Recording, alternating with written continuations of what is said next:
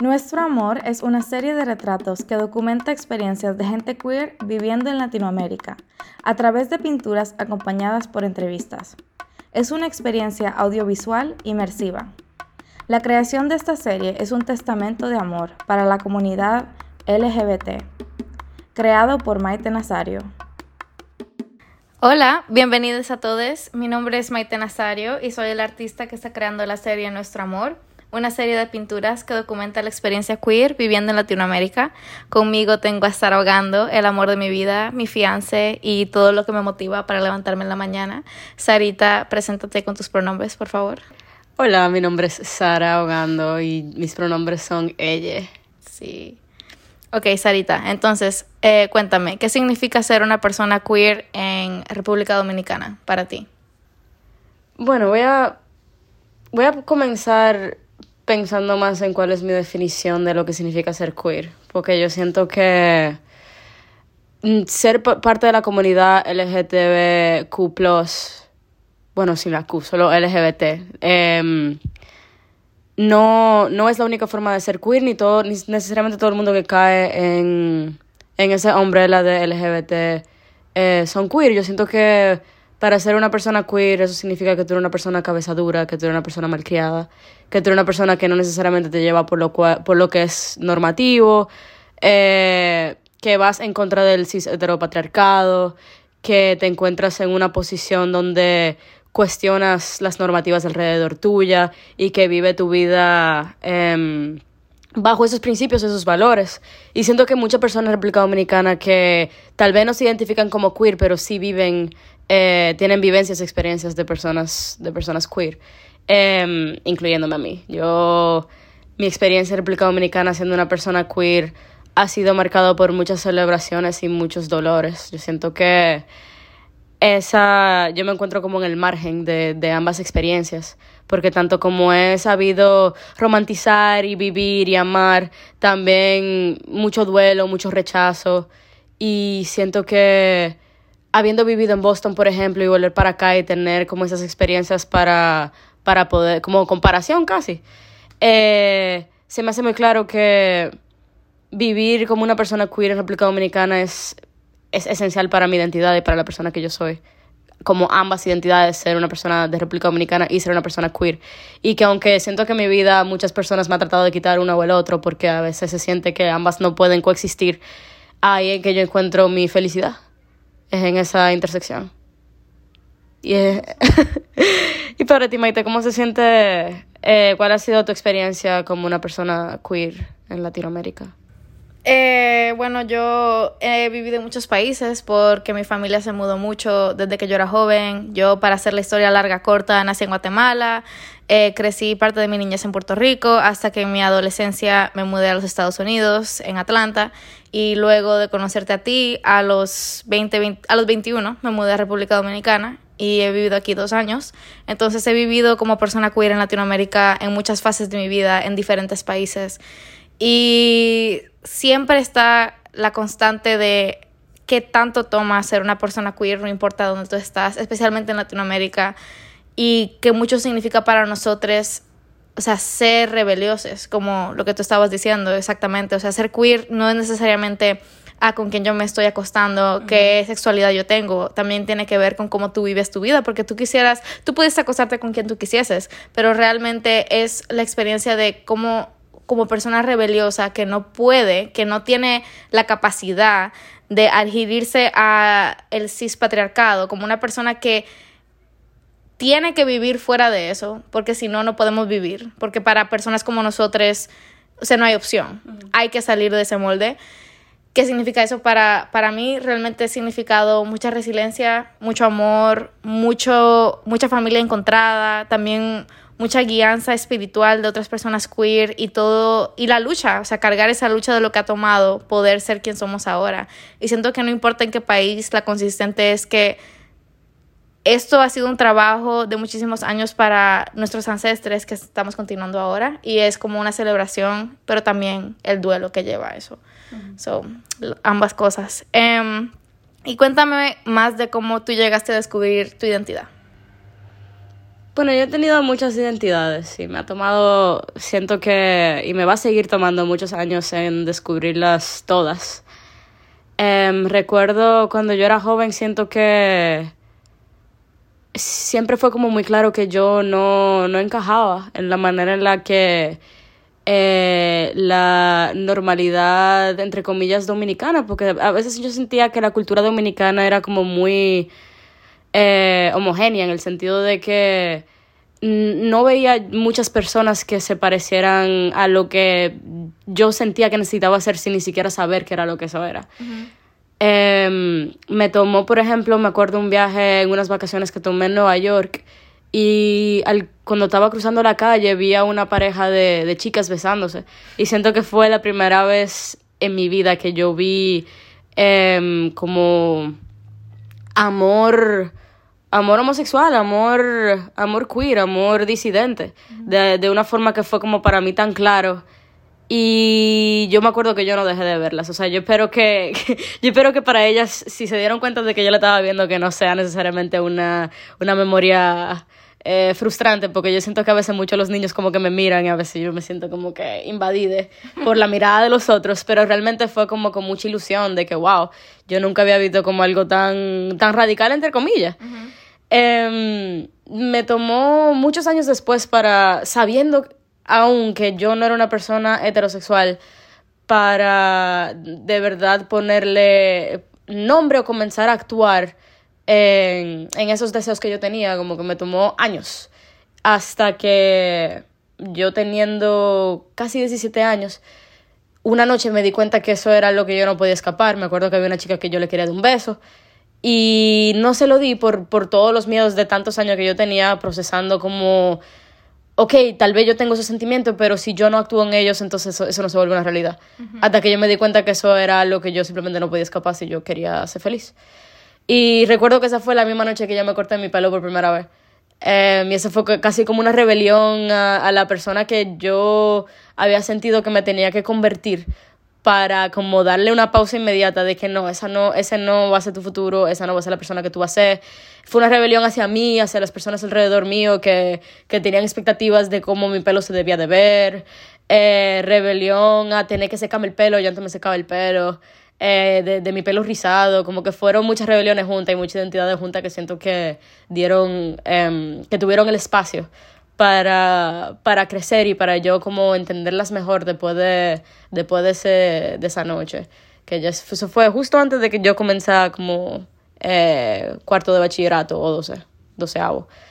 Eh, pero después muchos años, o sea, me tomó muchos años, por ejemplo, enterarme de que yo también soy una persona no binaria, porque hasta el principio yo decía a veces que era lesbiana o bisexual y no entendía muy bien lo de mi sexualidad y todavía siento que es un camino que tengo el resto de mi vida para yo necesariamente llamarme una cosa a la otra.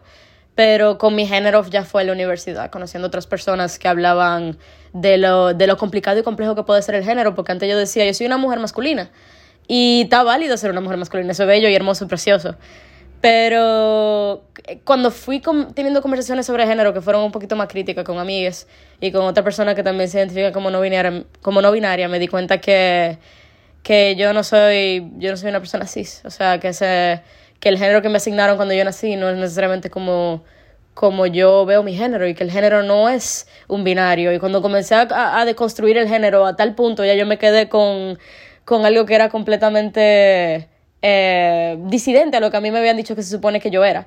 Y en como de nuevo, ser una persona queer es una persona cacodura, como en ese momento yo me di cuenta que yo era demasiado cacoduro para caber eh, dentro, de la, dentro del, del ser mujer. Eh, y hasta recientemente también cambié y decidí que, que por muchos años me identifiqué como bisexual y ahora me identifico como lesbiana, porque no me atraen los hombres. Y también, me, o sea, me emociona el resto de mi vida, todas las identidades también con las cuales yo voy a tener que, que toparme. Em, o sea, me, no puedo esperar a ver qué más, qué más surge. Qué hermoso. Em, ¿Y tú, Maite? Eh, ¿Cómo llegaste a descubrir tu identidad? Bueno, siento que igual que tú ha sido un camino, o sea, no, uno no se la encuentra un día en el espejo, uno tiene que ir como excavándola dentro de su corazón. Y para mí fue muy obvio desde chiquito que yo era una persona por lo menos género no conforme. Yo siempre era el papá, yo siempre era el hombre, siempre era el caballero cuando jugaba, eh, cuando era chiquito. Y mientras fui creciendo, fui entendiendo que también mi género y mi personalidad y también mi espiritualidad, porque para mí lo queer tiene mucho que ver con lo espiritual, eh, como todo eso iba atado. Y también porque como persona nunca he sido una persona conforme, o sea, siempre he sido una persona que tiene ansiedad, una persona que no sabe como socializar dentro del mundo que ha sido creado, para mí fue muy obvio desde chiquito que yo era diferente, pero verbalizar cómo yo era diferente fue un viaje eterno que sigo descubriendo hoy en día. Y realmente para mí hasta mi adultez temprana, cuando yo fui a la universidad, y también, bueno, eh, también en high school, yo tuve una novia, ella fue la primera que me dio un beso y fue algo muy bonito para mí, como tener una persona que ya sabía lo que quería, porque realmente yo, ella me gustaba, pero ella fue la que se atrevió a mirarme la cara y decirme, tú eres un pájaro, dame un beso, tú sabes. Entonces ni siquiera fui yo que salí del closet realmente, fue que una muchacha bien linda me forzó a salir del closet básicamente porque ella quería ligar conmigo y para mí eso es algo muy bonito que le agradezco mucho, pero aún así no me sentía como que dueño de mi queerness hasta que yo pude independizarme, porque ahí es que yo pude realmente como explorar más partes de mí, que no fuera solo, ah, soy una mujer bisexual atada a todas estas otras cosas. Cuando uno, cuando yo me independicé fue que yo entendí, ok, Maite es un universo, no es una cosa o la otra. Y realmente a través del tiempo he descubrido que soy una persona lesbiana, una persona no binaria, que lo lesbiana es lo que me ha llegado a ser no binario, porque para mí el lesbianismo es como un género. Y a través del lesbianismo, al liberarme de las expectativas de tener hombres en mi vida, porque los hombres a mí nunca me han hecho nada, o sea, en el sentido de que nunca me han animado, o sea, no me parecen atractivos espiritualmente, ni amorosamente, ni físicamente. Entonces, al yo descubrir que soy lesbiano y que no necesito de ningún hombre. De ahí también llegó, ah, bueno, ser mujer ya no me sirve, porque para mí ser mujer nunca ha sido mi verdad, o sea, mi verdad es una verdad tan neutra y tan complicada en términos de género, masculinidad y feminidad que no cabe dentro de lo que es ser mujer. Y obviamente seguimos descubriendo lo que es, pero sí ha sido un camino bastante largo y hermoso descubrir mi, persona mi personalidad y mi espiritualidad y también, por ende, mi queerness. Em, ¿Y cuál es tu parte favorita de vivir auténticamente? Hasta ahora siento que mi parte favorita, y esto ha sido más reciente, ha sido como enfocarme en, en mi intuición y en mi verdad. Yo siento que mi vida entera casi yo me la he pasado escuchando demasiado las opiniones, los pensamientos, los deseos que tenían otras personas o las expectativas que tienen otras personas hacia quien se supone que yo tengo que ser. Y siento que cada año que voy, que, que me permite el universo estar en, en, este mundo, yo me acerco un poquito más a, a lo que es, es, ser yo auténticamente. Y siento que eso va a cambiar muchísimo en mi vida entera. O sea, por ejemplo, estaba hablando de que me he identificado con muchas palabras diferentes eh, dentro de mi sexualidad, dentro de mi género. También me, identifico mucho con la palabra queer. Pero, o sea, queer siento que es como el, como el término em, eh, sombrilla, que abarca lo que, lo que, lo que yo soy. Pero siento que con el tiempo también eh, mi autenticidad se basa en escuchar mi corazón y mi voz interior. y, y pensar en cuáles son esos deseos que yo tengo, esas esas inquietudes, esas preguntas, esas dudas, esas, esos pensamientos, o sea, mi yo interior, mi Sarita interior, mi Sarita del futuro, todos existen adentro de mí ahora mismo. Y tener que... Y escuchar otras voces que nublan eh, esa, ese yo interior que, que me habla, que yo debo de escuchar, es exactamente lo que ya yo lo que estoy tratando de trabajar en, en, en silenciar el alrededor para quedarme más conmigo adentro y saber y aprender más de mí, aprender de qué es lo que me gusta, qué es lo que no me gusta, cambiar narrativas de cosas que yo pensaba que sí me gustaban o que no me gustaban, permitirme ser fluida, flexible, Em, ágil en, en, todo lo que conlleva mi ser, porque eso es lo que yo soy, o sea, eso es lo que yo me merezco. Y en permitirle también a las personas alrededor mía que tengan como esa misma fluidez y esa misma oportunidad de cambio, de crecimiento, de mejora. Em, sí, esa es mi parte favorita de vivir auténticamente. Qué lindo. y para ti, Maite. Te amo. Em, ¿Qué significa para mí vivir auténticamente? Bueno, para mí tiene mucho que ver con que como personas queer, y esto es triste, pero hay que hablarlo, nunca se nos permitió imaginarnos un futuro. Entonces, para mí, vivir auténticamente en el presente tiene mucho que ver con mi niño interior que pensaba que no iba a poder vivir porque no se me dieron ejemplos de cómo se iba a ver mi vida. Entonces, para mí, vivir auténticamente ahora mismo significa qué es lo que el Maite pequeño que pensaba que el, futuro que estoy viviendo ahora mismo, ahora mismo no era posible. Qué yo le puedo permitir, qué vergüenza yo me puedo quitar, qué opiniones ajenas yo me puedo quitar de mí para yo realmente acercarme más a mi verdad, porque realmente uno vive esta vida en este cuerpo ahora. Eso es todo lo que sabemos que tenemos prometido, es el día de hoy este respiro que se nos ha regalado. Y con ese respiro yo voy a prometerme a mí vivir mi vida más auténtica y para mí eso significa ser artista, pelear por ser artista, pelear por tenerte a ti a mi lado, por, buscar, por tener toda, todas las travesías que he tenido en mi vida que me han llegado a tener la vida que tengo ahora, me han valido la pena porque el momento que tenemos ahora es un regalo. Y si yo me cohibiera y me quitara el permiso de vivir mi vida como yo me la imagino, prefiero no vivir. O sea, de verdad. Y para mí eso no ha sido una opción. O sea, para mí siempre ha sido o soy yo o me mato. y no por ser dramático, pero porque realmente ser una persona trans, ser una persona disidente, una persona que realmente o sea, mi espíritu no cabe dentro de estas cajas y nunca ha cabido y no va a caber. Y no es que esas cajas no sirvan, solo que no son para mí.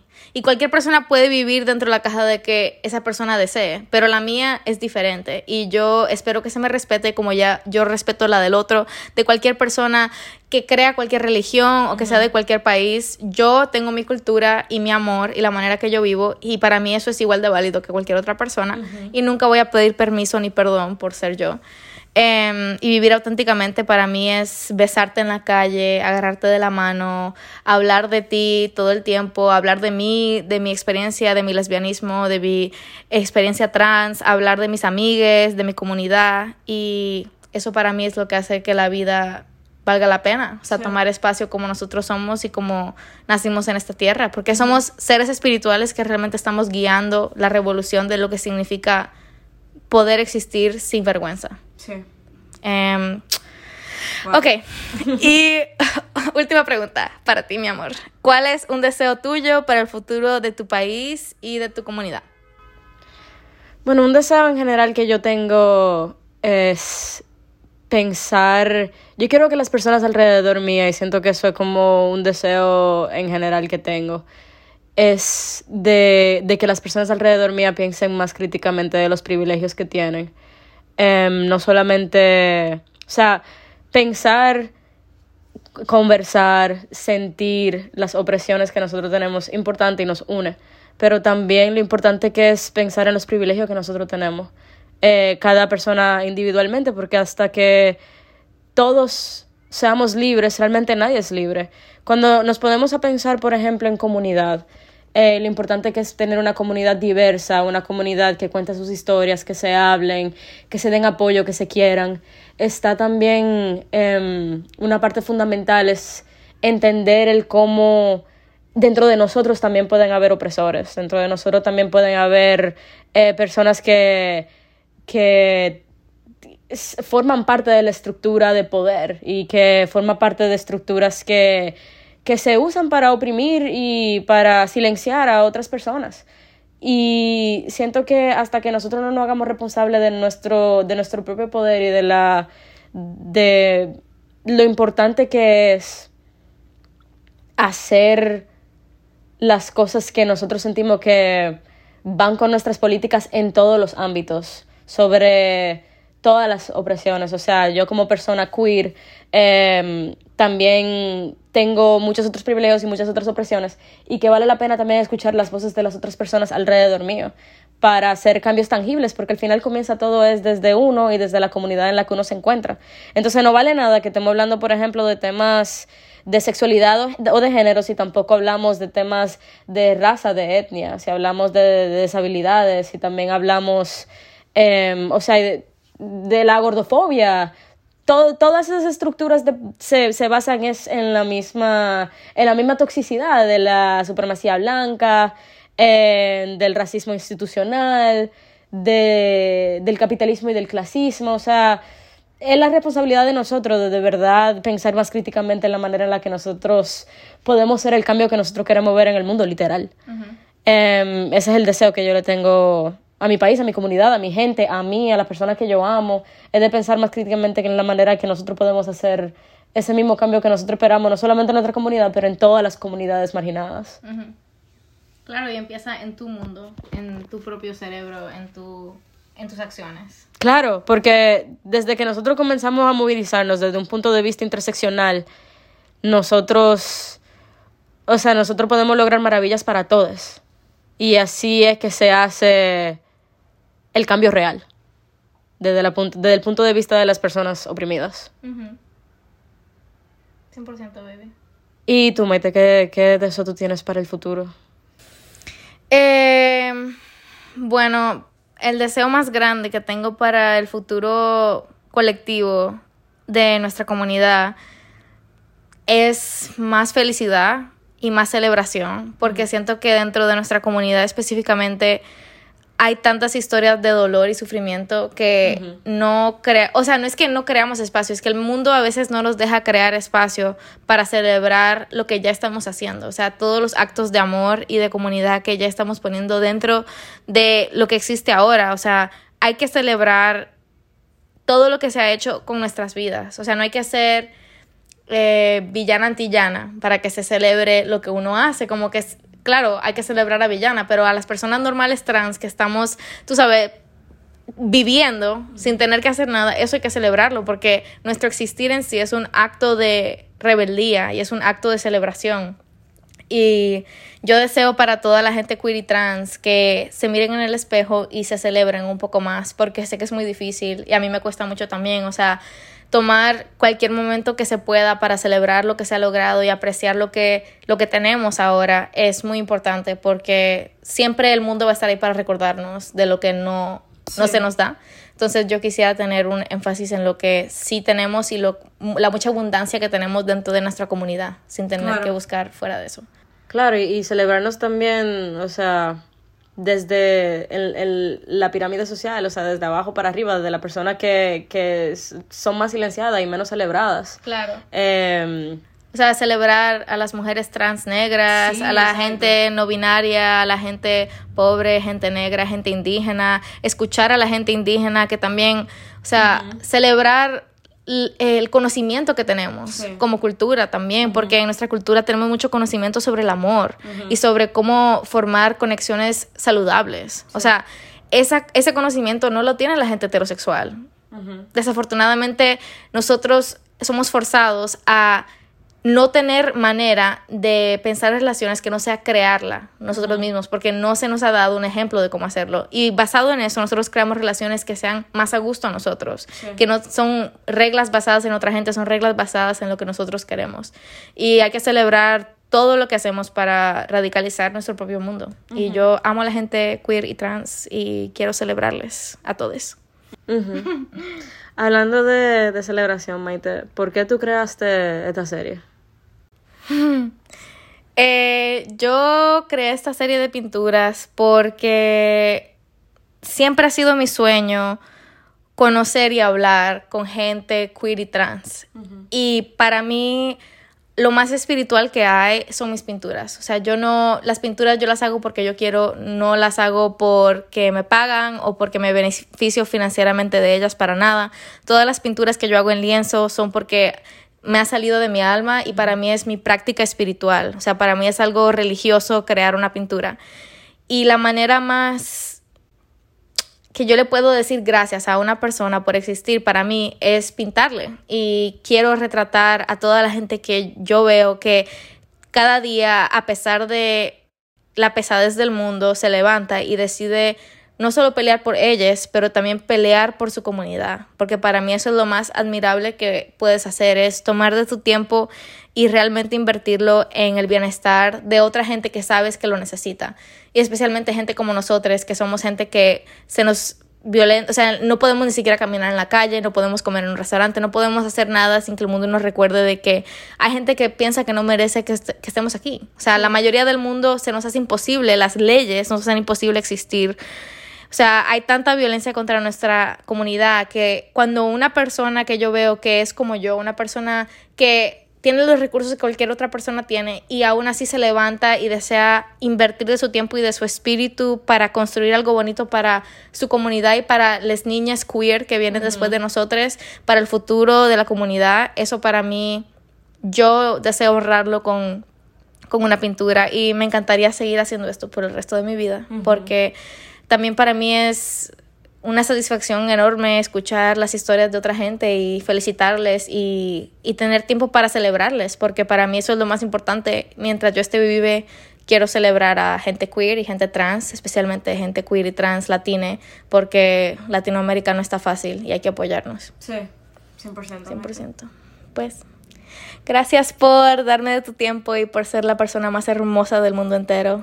Te amo mucho. Gracias a ti, Maite. Gracias por este proyecto. Gracias por utilizar tus, tus talentos y tu tiempo para, para recalcar lo importante que es escuchar las historias de nosotras, de las personas queer y trans que están, que han salido del closet, que viven su vida de manera auténtica, que viven su vida de manera apasionada, eh, de manera malcriada, de manera eh, de la manera en la que nosotros estamos viviendo nuestras vidas, porque es que para algunos de nosotros no, no hay de otra. No hay opción. No hay opción.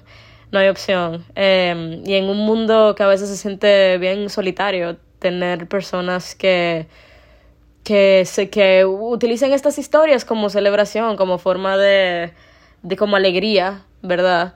Es extremadamente importante. Gracias, Maite. Te amo. Y shout out a Matilda, que también está en la pintura. Te amamos, Matilda. Te amamos, Matis. Gracias por escuchar. Próximo podcast coming soon.